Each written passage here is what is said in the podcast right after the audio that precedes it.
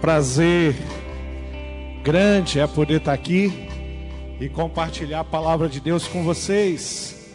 E hoje nós vamos falar sobre um tema que tem judiado de muitas pessoas, que é a culpa, o sentimento de culpa. Culpa, o aprisionamento da alma. Então eu quero conversar, quero conversar com você, Bruna, quero conversar com você, Túlio. Quero falar contigo, a respeito da palavra de Deus, irmão Hélio, irmão Jurandir, a Adriana, todas essas pessoas aqui. Mas eu tenho uma pergunta para você que está participando desse culto. Você é feliz? Então diga amém. Escreva aí, amém. Eu sou feliz, pastor. No meio de uma pandemia, de uma crise, eu sinto a alegria do Senhor. Escreve aí, amém. Eu sou feliz. Você é alegre porque Jesus Cristo transformou a sua vida. Escreva aí, louvado seja Deus. Coloca aí, participa, compartilha a sua alegria. E enquanto isso, nós vamos crescendo. Pega a sua Bíblia, deixa a sua Bíblia aberta. Eu vou ler alguns textos que eu quero compartilhar com você. Eu tenho certeza, certeza absoluta, que você tem memórias boas na sua mente, no seu coração. Eu tenho certeza que quando você volta no passado, muitas coisas extraordinárias aconteceram, e quando você lembra de algumas coisas, de alguns episódios na sua infância, na sua adolescência, na sua juventude, depende você está vivendo a sua juventude, ou é, durante a sua jornada de vida, o seu coração se enche de alegria e você realmente fica muito feliz. Como é gostoso, às vezes, nós pegarmos ali, sentarmos em família e, come e, e nós começamos a conversar sobre a nossa infância, sobre a nossa adolescência, sobre a nossa juventude, quantas coisas boas acontecem. No, em janeiro desse ano, eu estive passeando na cidade onde eu nasci, no interior do Rio de Janeiro, e ali, numa conversa com a, a minha parentela, os meus primos, tios sentados, eles começaram a lembrar de algumas coisas. E eu confesso que eles trouxeram à minha memória coisas que eu vivi, experimentei, mas que eu já não lembrava mais, e aquilo começou a brotar e a crescer. Aquelas memórias foram agradáveis. Falar dos nossos avós, falar de fatos que aconteceram há 35, 40, 50, quase 50 anos atrás, experimentado, algumas antes de eu nascer, experiências que eu estava conversando.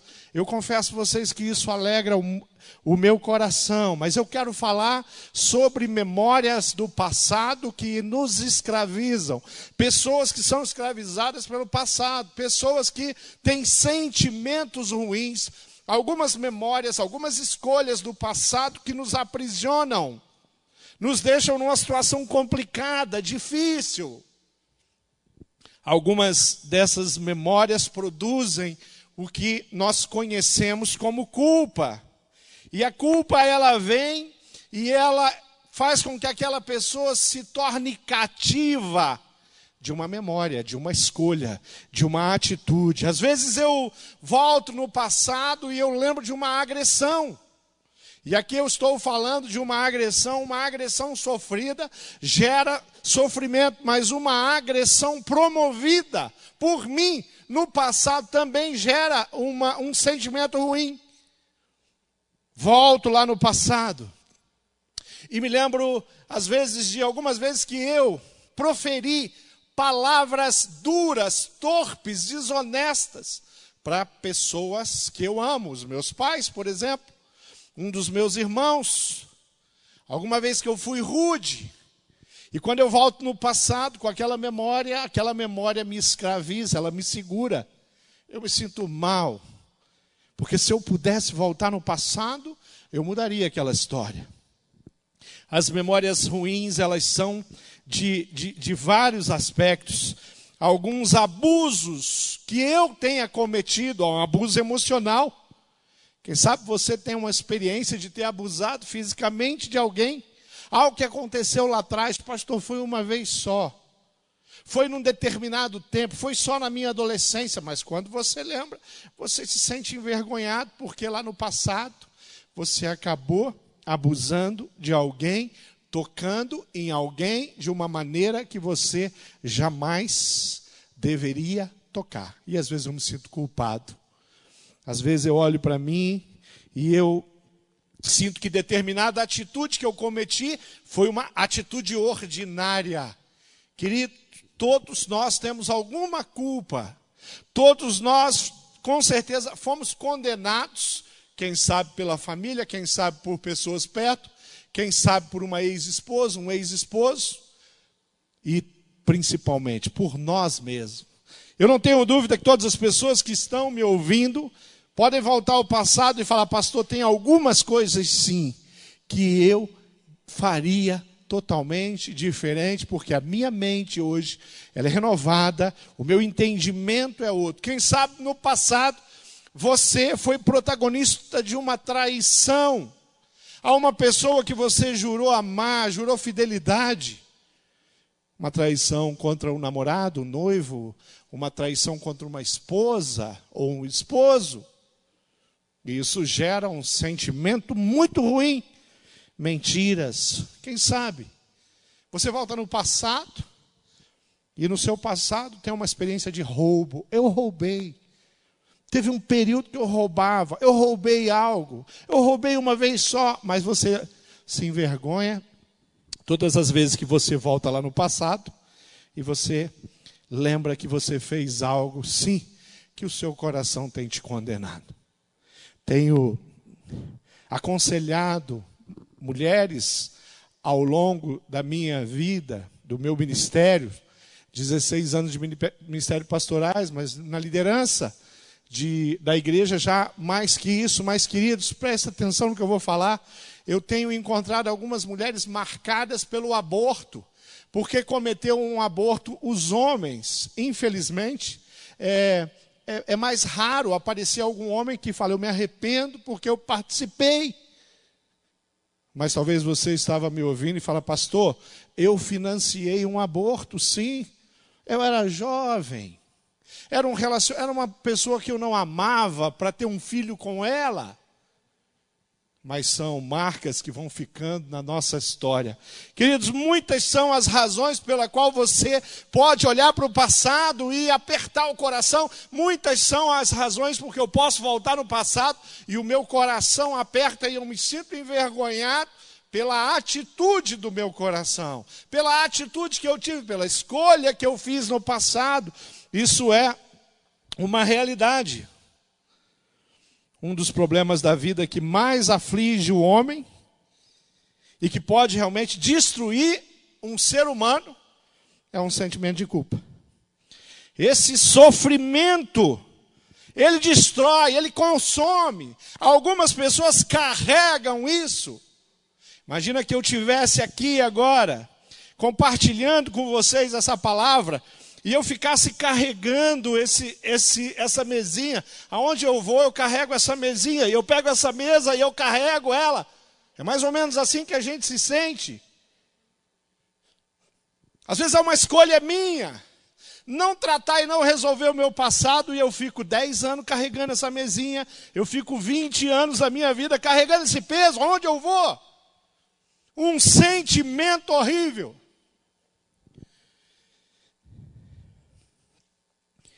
Quando nós abrimos a nossa Bíblia, já nas primeiras páginas da Bíblia, lá no livro de Gênesis, capítulo 3, no versículo 10, diz assim: O homem respondeu ao Senhor. O Senhor estava falando, Deus estava falando com Adão. Eu ouvi a tua voz quando estava passeando pelo jardim, e eu fiquei com medo, porque eu estava nu. Por isso eu me escondi. O homem tem uma experiência de medo. Adão tem uma experiência de medo. Por quê? Porque Adão tinha feito alguma coisa reprovável. Porque ele tinha ido contra a vontade do Senhor. Porque ele tinha desobedecido o Senhor. E o pecado é isso. É a desobediência. Então eu volto no meu passado e eu tenho lá no meu passado uma marca. Eu tenho lá em determinado ano, há 10 anos, há 5 anos, há 20 anos, há 30 anos atrás, uma marca. Há algo reprovável que eu escolhi fazer. Adão tinha desobedecido a Deus. Então, quando Deus está ali no jardim, o lugar do encontro entre Deus e Adão, Adão fala: Senhor, eu tive medo e eu me escondi. Eu não queria ser visto. Tem algumas coisas, às vezes no, no nosso passado, no teu passado, que você quer esconder. Você não quer que ninguém saiba.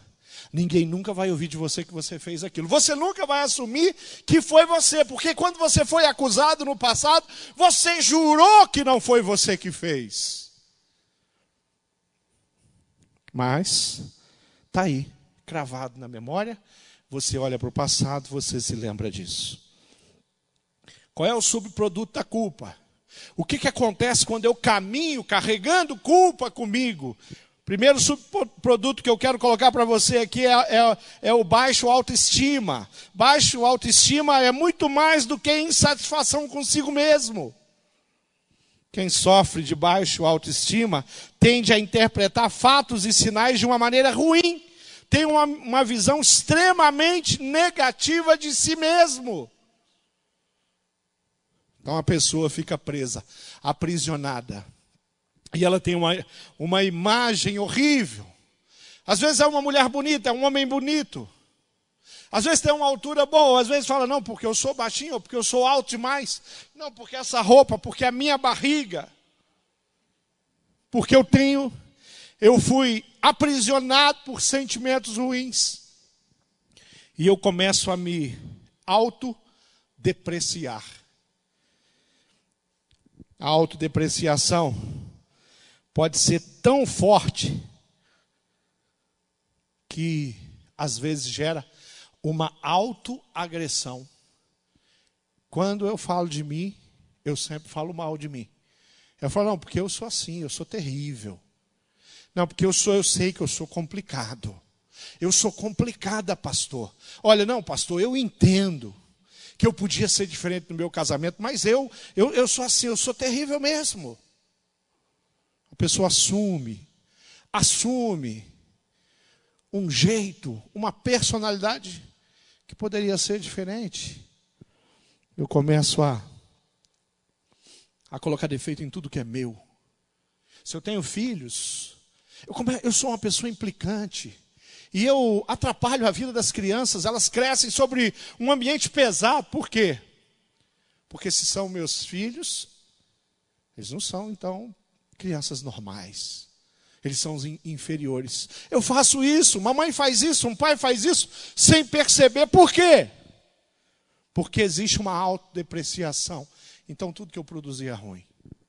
Algumas pessoas que não adianta você falar, ela fez um bordado, você fala, nossa, que bonito, não, não ficou bom, porque essas cores não ficaram boas. Ela faz um quadro, ela pinta um quadro, você fala, nossa, que bonito, não, porque tem um problema aqui de perspectiva. Se ela faz uma comida e você fala, tá gostoso, essa comida está muito boa. Mas ela diz: não, ficou salgada, ficou sem sal, ficou muito ruim, é, não cozinhou direito, está com gosto de cru. Vira uma rotina. Quando nós somos equilibrados, quando nós fazemos um prato, uma comida, nós cozinhamos e não ficou bom, não ficou bom. Na próxima vez nós vamos arrumar. Eu posso dizer, é, não ficou bom, porque realmente não ficou bom. Não é o que ficou bom. E eu estou dizendo que não ficou bom. Não é o que está gostoso, mas eu estou dizendo que não está gostoso. E às vezes esse sentimento faz com que você diminua as pessoas que estão perto de você porque é uma maneira de você se sentir bem. Culpa produz atitudes horríveis na vida de uma pessoa. Destrói a vida de um jovem, de uma criança, de um adolescente. Adolescentes são inseguros. Naturalmente, isso é normal, eles sofrem algumas inseguranças. O corpo deles está numa transformação, as proporções é, durante um período ficam meio confusas mesmo. Às vezes o adolescente é magro, claro, ele é um adolescente. Então o nariz dele parece que é maior, com o tempo ele vai tomando forma, ele vai ficar normal. Às vezes ele estirou, cresceu demais. Mas o corpo já vai ajustar. Mas a adolescência, eu tenho uma certa insegurança, tudo bem. Que tem um pai, uma mãe para ajudar reafirmar. Mas quando eu sou uma pessoa doente, eu vou maltratar às vezes sem querer. Eu não acordo de manhã e falo assim: hoje eu vou desqualificar a minha família. Não, você não faz isso dessa forma. Mas você faz. Por quê? Porque tem coisas no seu coração que deveriam ser tratadas e não estão sendo tratadas. Teve coisas no passado, coisas vergonhosas, que você se fere por elas, que deveriam ser tratadas e você não, não as trata. A raiva, às vezes, sobre as minhas atitudes, eu cometo um erro pequeno, alguma coisa, fiz ali, fui fazer uma transferência, acabei errando ali, não consegui fazer. Eu não preciso entrar numa crise, numa luta. Vou tentar. Se eu não sei, eu vou aprender. Eu não preciso assumir diante de Deus, diante da, da criação, que eu sou burro, que eu sou isso, que eu sou aquilo. Não. Queridos, a humildade é algo precioso no coração de uma pessoa. Quando eu não sei, eu tenho meu irmão aqui que sabe, ele vai me ajudar. Quando eu tenho dificuldade para lidar com as questões tecnológicas, eu tenho os meus filhos. Eu não tem obrigação de ter domínio sobre tecnologia. Mas glória a Deus que o meu filho adolescente, que o meu filho junior, desenvolveu uma habilidade com a tecnologia, porque agora eu vou ter um professor junior na minha casa. Eu vou ter um professor adolescente. Ele é meu filho. Eu vou aprender com ele. Se ele tem mais facilidade do que eu nisso, ele vai se, se tornar o meu consultor e o meu mentor. Não tem nada a ver com a minha capacidade natural. Eu não sou dessa geração tecnológica. Então eu tenho que correr um pouquinho mais para aprender. É mais fácil para os meus filhos. É mais fácil para os adolescentes da minha igreja, para os jovens, eles dominam isso, eu aprendo com eles. Eu não preciso ficar falando, ah, mas como eu sou burro, mas eu não consigo, mas eu sou ruim, mas eu sou isso, mas eu, eu tento e não consigo. Sim, muda a tecnologia, o celular que você comprou é diferente do anterior. Não é você que é burro. É uma área de habilidade mais complicada para quem tem mais de 50 anos. Não preciso ficar com raiva das minhas atitudes. Eu não preciso faz, fazer isso. Eu não preciso desenvolver sentimentos destrutivos. E às vezes eu não consigo ligar que essa, esse jeito, esse estilo de vida de sentimentos destrutivos tem a ver com uma história no passado, tem a ver com escolhas do passado, tem a ver com pecados não resolvidos. Preciso tratar isso. Existem duas categorias de culpa. E uma é chamada de culpa objetiva. Ela existe quando uma lei foi violada e o transgressor é de fato culpado. Eu sou culpado, eu fiz algo errado, eu realmente cometi aquele erro. Vergonhoso, mas ele é real. É verdade, a culpa é minha mesmo. Culpa objetiva. Mas tem a culpa subjetiva. Esta está associada aos sentimentos íntimos de remorsos que eu tenho, mas que não, de fato, são minha culpa. Alguns pais, algumas mães se sentem culpados por algumas questões dos filhos, porque eles estão fazendo escolhas e eles tentam colocar sobre si a culpa. Como se aquelas, aqueles, essa, esses adolescentes, esses jovens, os meus filhos, eles não têm condição nenhuma de. Não, às vezes a culpa não é minha. Às vezes eu lido com uma situação, um casamento que quebrou, filhos que tiveram dificuldades com isso. De repente eu tenho um filho, ele é jovem. Mas porque eu me divorciei, porque eu, a, a, o meu divórcio, a minha separação foi traumática para eles. Hoje ele precisa de assistência psicológica, de tratamento, toma um remédio. Mas eu preciso voltar lá atrás e reconhecer de fato qual é a minha culpa. Se eu tive controle, se eu fiz uma escolha, dane-se os meus filhos, eu vou viver do jeito que eu quero. Eu vou me divorciar, eu vou me separar, dane-se as crianças. Será que foi assim? Quando eu volto lá atrás e eu me coloco nesse tribunal, diante de Deus, eu posso falar, eu nunca deveria ter feito isso, eu deveria ter lutado mais, ou eu não tive culpa, era insustentável essa situação, esse relacionamento estava ferindo muito mais, eu preciso achar uma resposta. Eu faltou fé, e às vezes falta mesmo. As escolhas não foram tão boas, às vezes não são mesmos. E é difícil voltar. Nós não temos uma máquina do tempo para voltar no passado e falar agora eu vou resolver, porque eu consegui uma máquina do tempo e eu vou voltar no ano de 1990, 1980, no 2003, em 2005. Vou voltar um ano atrás.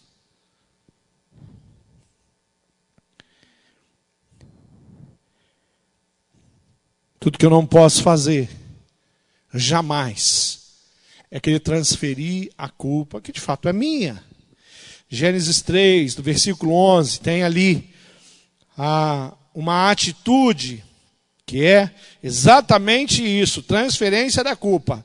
Deus perguntou: E quem foi que lhe disse que você estava nu, Adão? Eva. Por acaso você comeu a fruta da árvore que eu proibi de comer? Um diálogo, Deus sabia o que estava acontecendo, mas ele está tentando fazer Adão e Eva entender a, a, atitude deles. Aí o homem disse: Olha o que o homem disse.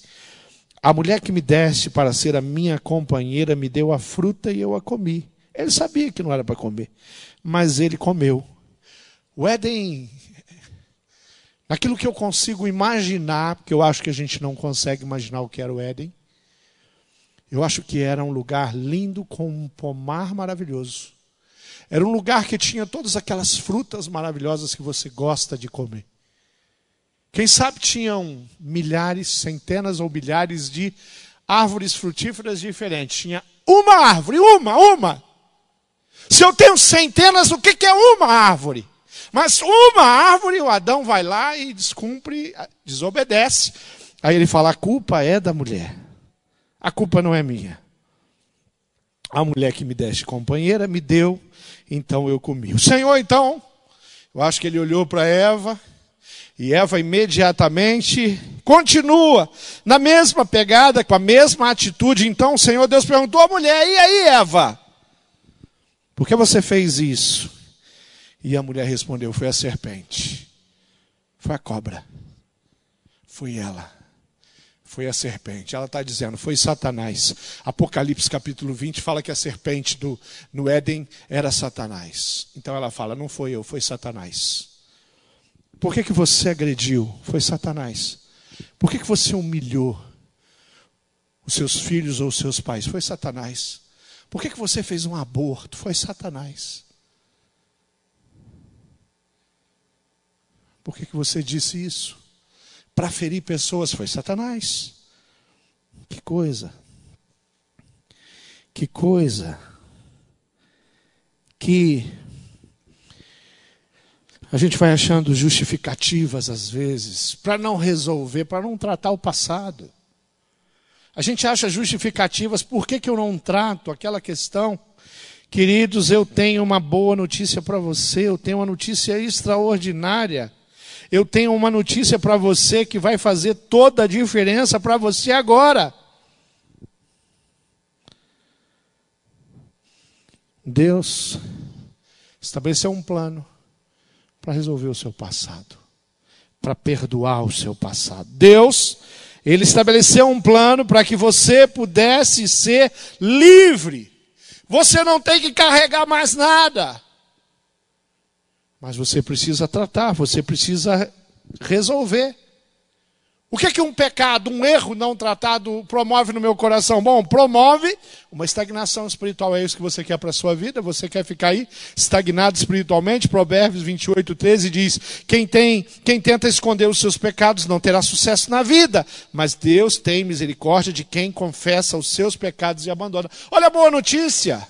Olha como Deus está falando com você, Ele está falando assim: olha, se você ficar aí, escondendo os erros que você cometeu, atribuindo a outras pessoas, não tratando, não se arrependendo, você escolheu um caminho de morte. Mas olha, deixa eu te dizer: se você reconhecer e confessar, eu entro nessa história. para acabar com o aprisionamento da sua alma causado pela por essa angústia tão grande, tão forte que você tem.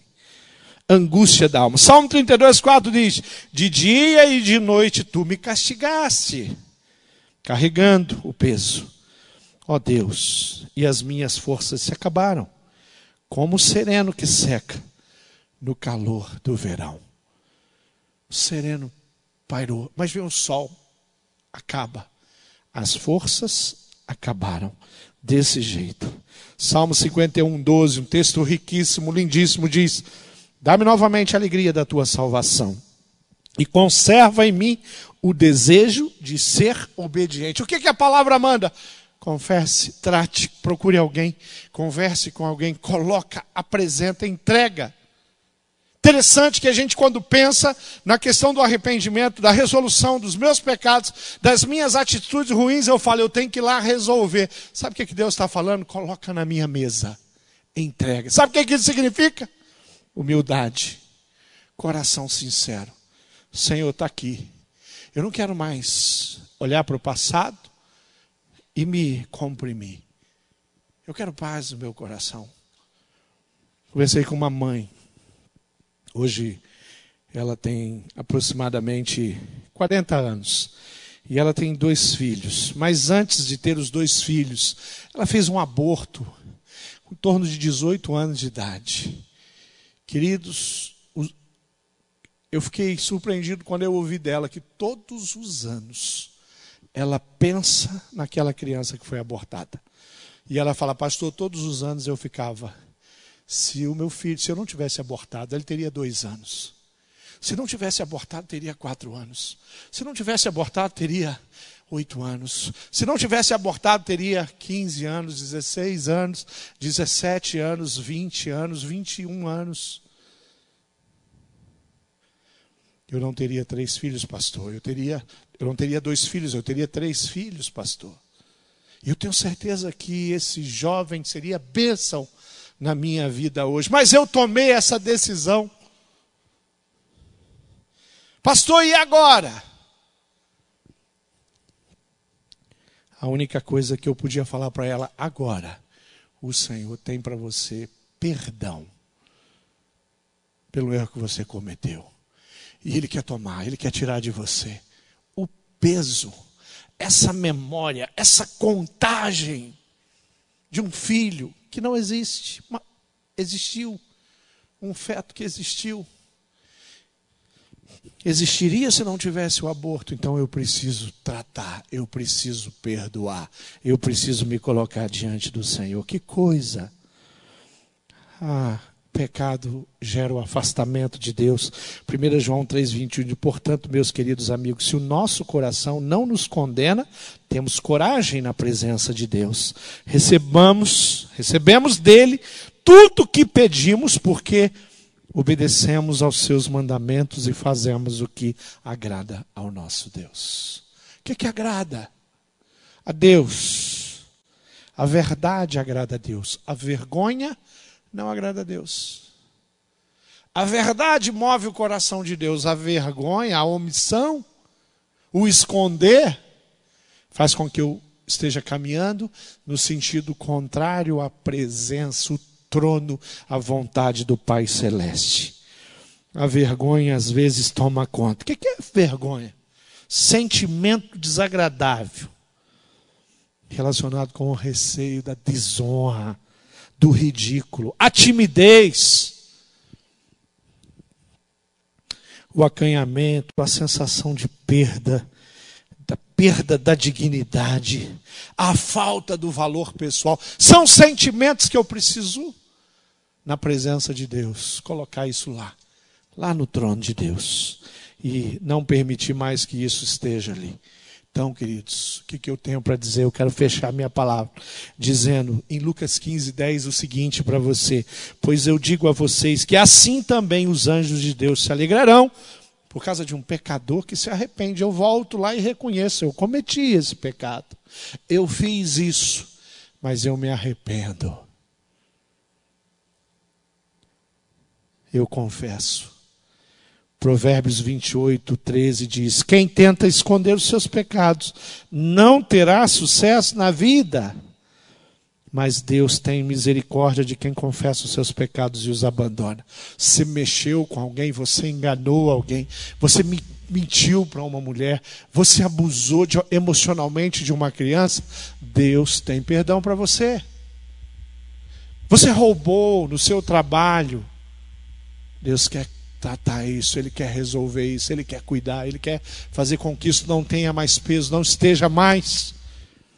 Deus quer transformar você em uma pessoa com uma ficha limpa. Não vai deixar de existir aquele fato, talvez nem a memória. Nós somos seres inteligentes, mas vai deixar de ser um peso, alfinetadas no seu coração, na sua mente, na sua alma. 1 João 9 diz: Mas se você confessar os seus pecados a Deus, Ele cumprirá a promessa e fará o que é correto. Ele perdoará os seus pecados e te limpará de toda maldade. Uma vida diferente, uma vida longe disso. A restituição, às vezes, é necessária. Às vezes eu preciso voltar pedir perdão para alguém. Às vezes eu preciso procurar alguém, pedir perdão para essa pessoa. Isso é importante. O Espírito se, te direciona. Nós vamos estar nas salas daqui a pouco. Você pode conversar com um dos nossos conselheiros. Eu mesmo vou estar ali na sala. Pastor Edmilson vai estar ali. Pastor Luiz Cristóvão vai estar ali. Nós estamos ali prontos para conversar com você. Sabe por quê? Porque nós temos algo tremendo para compartilhar contigo. Você pode ser livre. Chega! De Satanás, moendo a sua memória, a sua mente e o seu coração. Então liberte-se do passado. Filipenses 4 diz assim: É claro, irmãos, que eu não penso que já consegui isso. Porém, uma coisa eu faço: esqueço daquilo que fica para trás e avanço para o que está à minha frente. É isso que eu preciso fazer. John Newton diz uma frase, ele fala: "Não sou o que devo ser, não sou o que quero ser, não sou o que um dia espero ser, mas graças a Deus, não sou o que fui antes. E é pela graça de Deus que sou o que sou, salvo, remido, perdoado, restaurado. Eu quero viver do jeito de Deus. Você quer viver do jeito de Deus? Você quer viver segundo a vontade de Deus? Pastor, eu quero viver segundo a vontade de Deus. Eu quero andar nos caminhos de Deus. Eu quero ser 100% de Deus. 100% abraçado por Deus. 100% contagiado pelo Espírito. Eu quero olhar para o passado e eu vou ver a miséria da minha história, aquele momento onde algo realmente miserável aconteceu. Eu quero olhar para trás e eu vou ver como Deus é grande, o que Ele fez comigo, com a minha memória, olha do que ele me perdoou. Quando eu falo de Jesus para as pessoas, eu falo, você não tem ideia, porque eu não tenho vergonha de olhar para trás e dizer que eu era um pecador.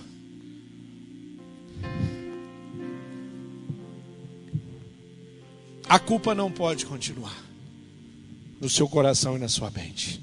Você não precisa mais viver assim. Você pode olhar para a pessoa do lado e falar: Olha, eu queria te contar que eu fiz coisas terríveis. E eu posso garantir para você que não tem nada de bom em mim. O que tem de bom em mim, sabe o que, que é? O que tem de bom em mim tem nome e sobrenome. É Jesus Cristo. As atitudes boas que tem em mim tem nome e sobrenome. Se eu tenho honrado a minha família, pode ter certeza que tem um Deus por trás disso.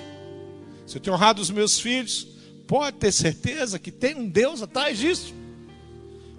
Se eu sou honesto, fiel à minha esposa, se eu sou leal com a minha igreja, se eu tenho a oportunidade de servir alguém, tem um Deus por trás disso.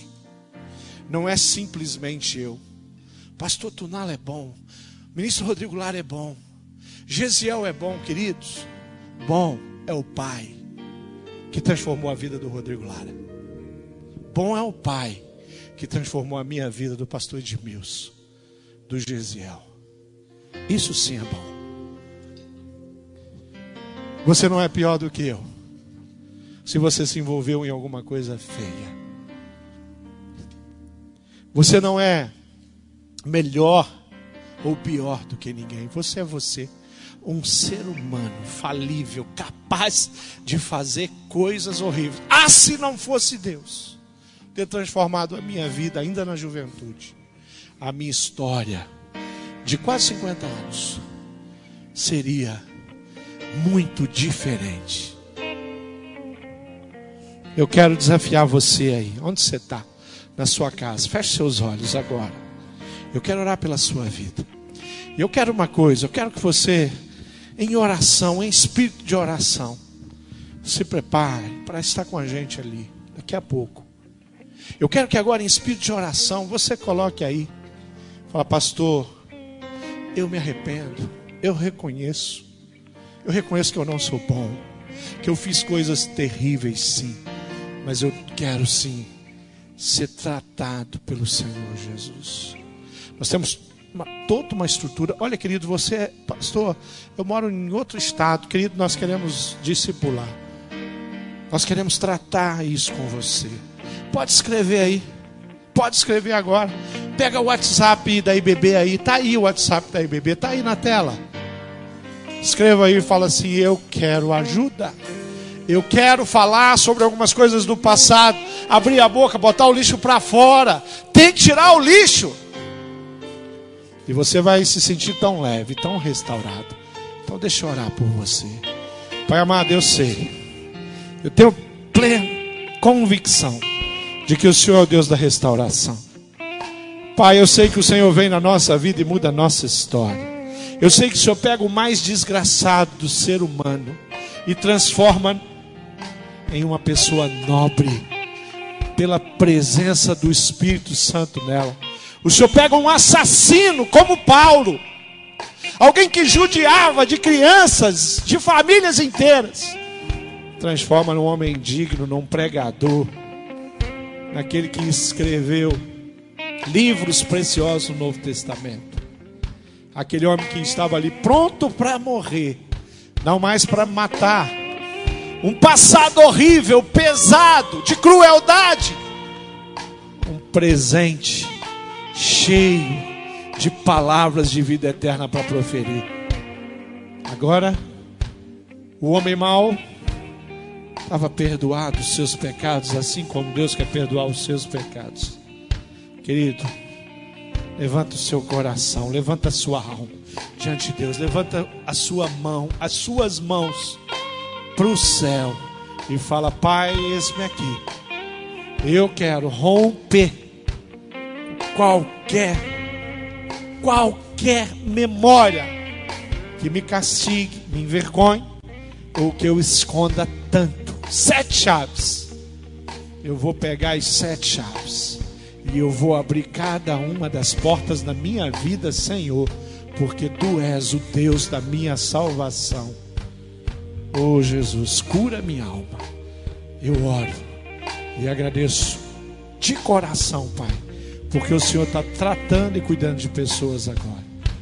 Em nome do Senhor Jesus, nós declaramos libertação, restauração. Nós cremos no Deus que muda a história, que, que produz metanoia, mudança radical de sentido de vida. Em nome de Jesus nós oramos.